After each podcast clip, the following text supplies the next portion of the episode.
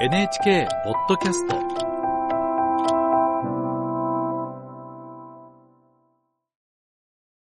江戸川乱歩作人間椅子第2回。朗読は私井上二郎です。死んでしまうくらいならそれほどの決心ができるならもっと他に方法がないものであろうか。例えば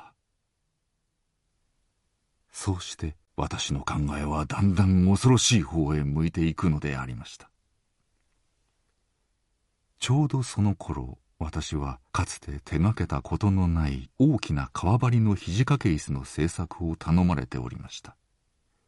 この椅子は同じ Y 市で外人の経営しているあるホテルへ収める品で一体ならその本国から取り寄せるはずの私の雇われていた商館が運動して日本にも舶来品に劣らぬ椅子職人がいるからというのでやっと注文を取ったものでした。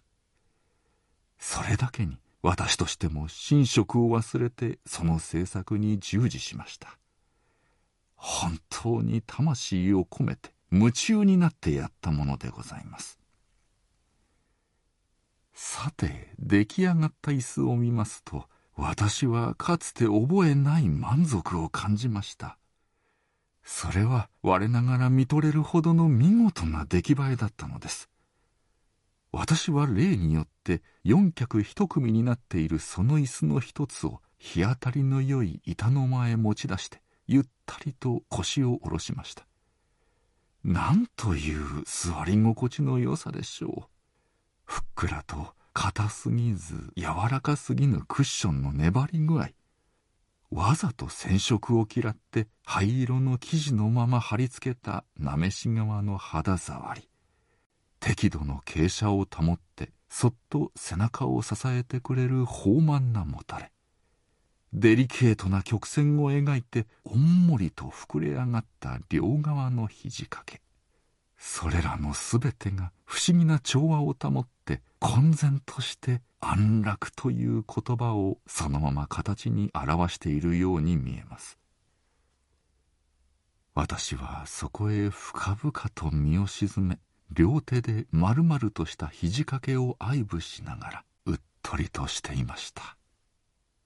すると私の癖としてとめどもない妄想が五色の虹のようにまばゆいばかりの色彩を持って次から次へと湧き上がってくるのです。あれを幻というのでしょうか。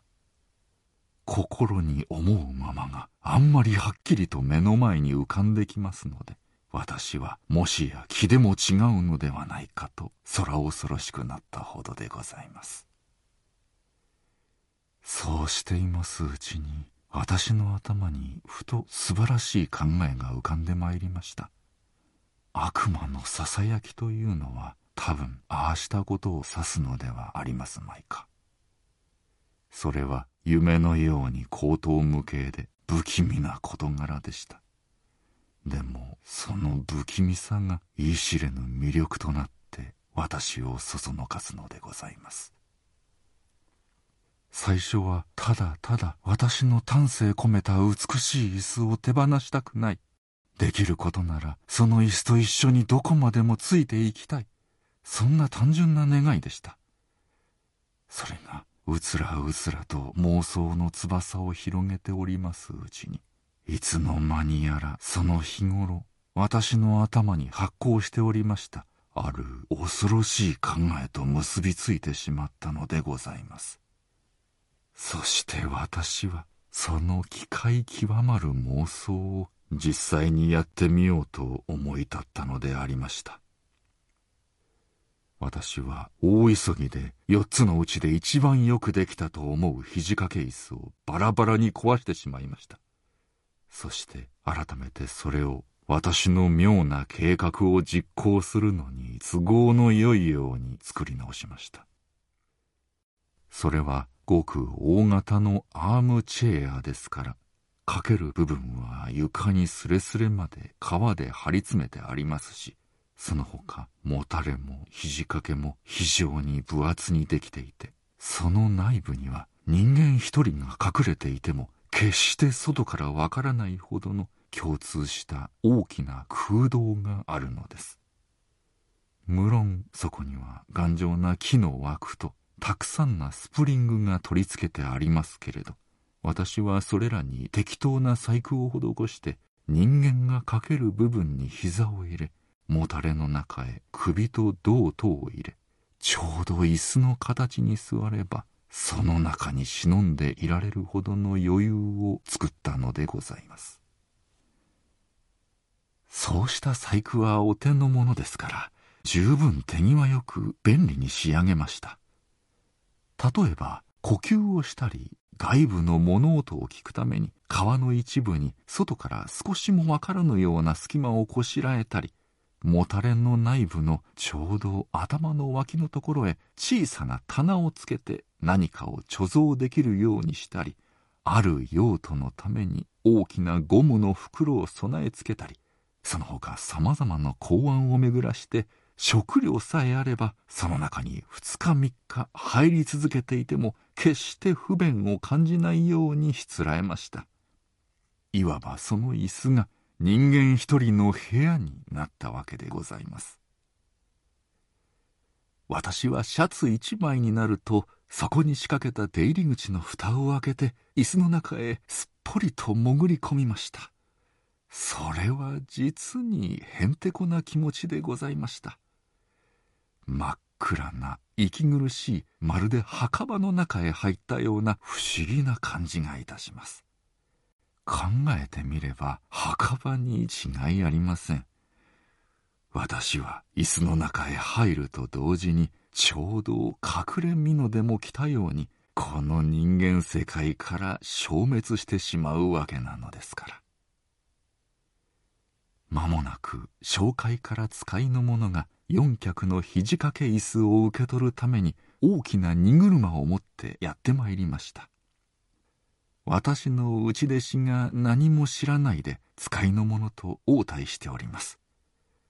車に積み込む時一人の妊婦が「こいつはバカに重いぞ」と怒鳴りましたので椅子の中の私は思わずハッとしましたが一体肘掛け椅子そのものが非常に重いのですから別段怪しまれることもなくやがてガタガタという荷車の振動が私の体に一種異様の感触を伝えてまいりました。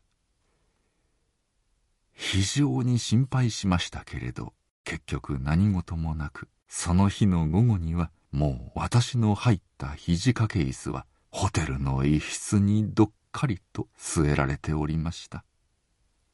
後で分かったのですがそれは私室ではなくて人を待ち合わせたり新聞を読んだりタバコをふかしたりいろいろの人が頻繁に出入りするラウンジとでもいうような部屋でございました。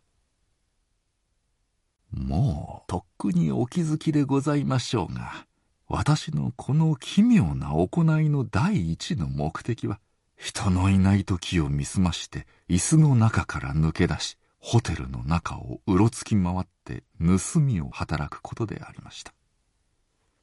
椅子の中に人間が隠れていようなどとそんなバカバカしいことを誰が想像いたしましょう。私は影のように自由自在に部屋から部屋を荒らし回ることができます。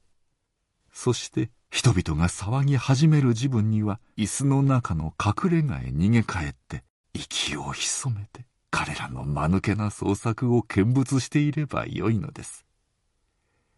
あなたは海岸の波打ち際などにヤドカリという一種のカニのいるのをご存知でございましょう。大きな雲のような格好をしていて、人がいないとその辺を我が物顔にのさばり歩いていますが、ちょっとでも人の足音がしますと、恐ろしい速さで貝殻の中へ逃げ込みます。そして気味の悪い毛むくじゃらの前足を少しばかり覗かせて敵の動静を伺っております。私はちょうどあのヤドカリでございました。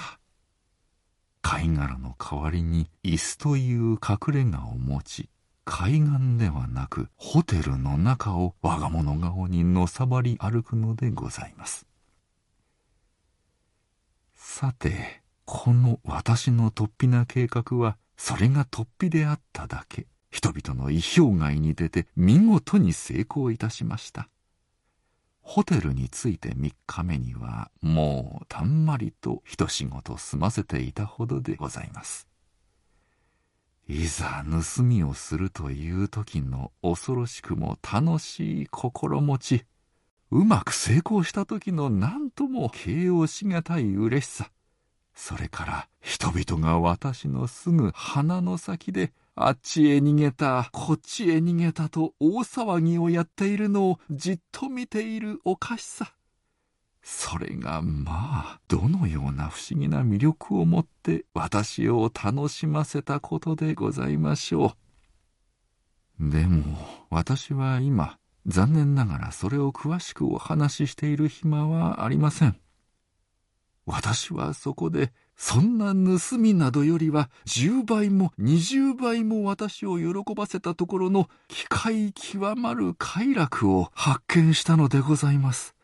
そしてそれについて告白することが実はこの手紙の本当の目的なのでございます。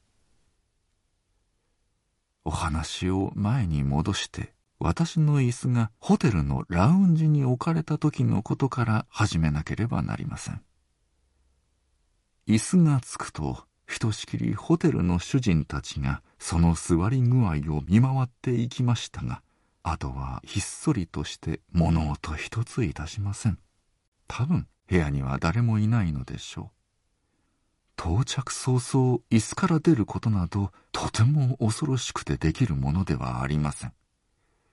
私は非常に長い間少しの物音も聞き漏らすまいと全神経を耳に集めてじっと辺りの様子を伺っておりました。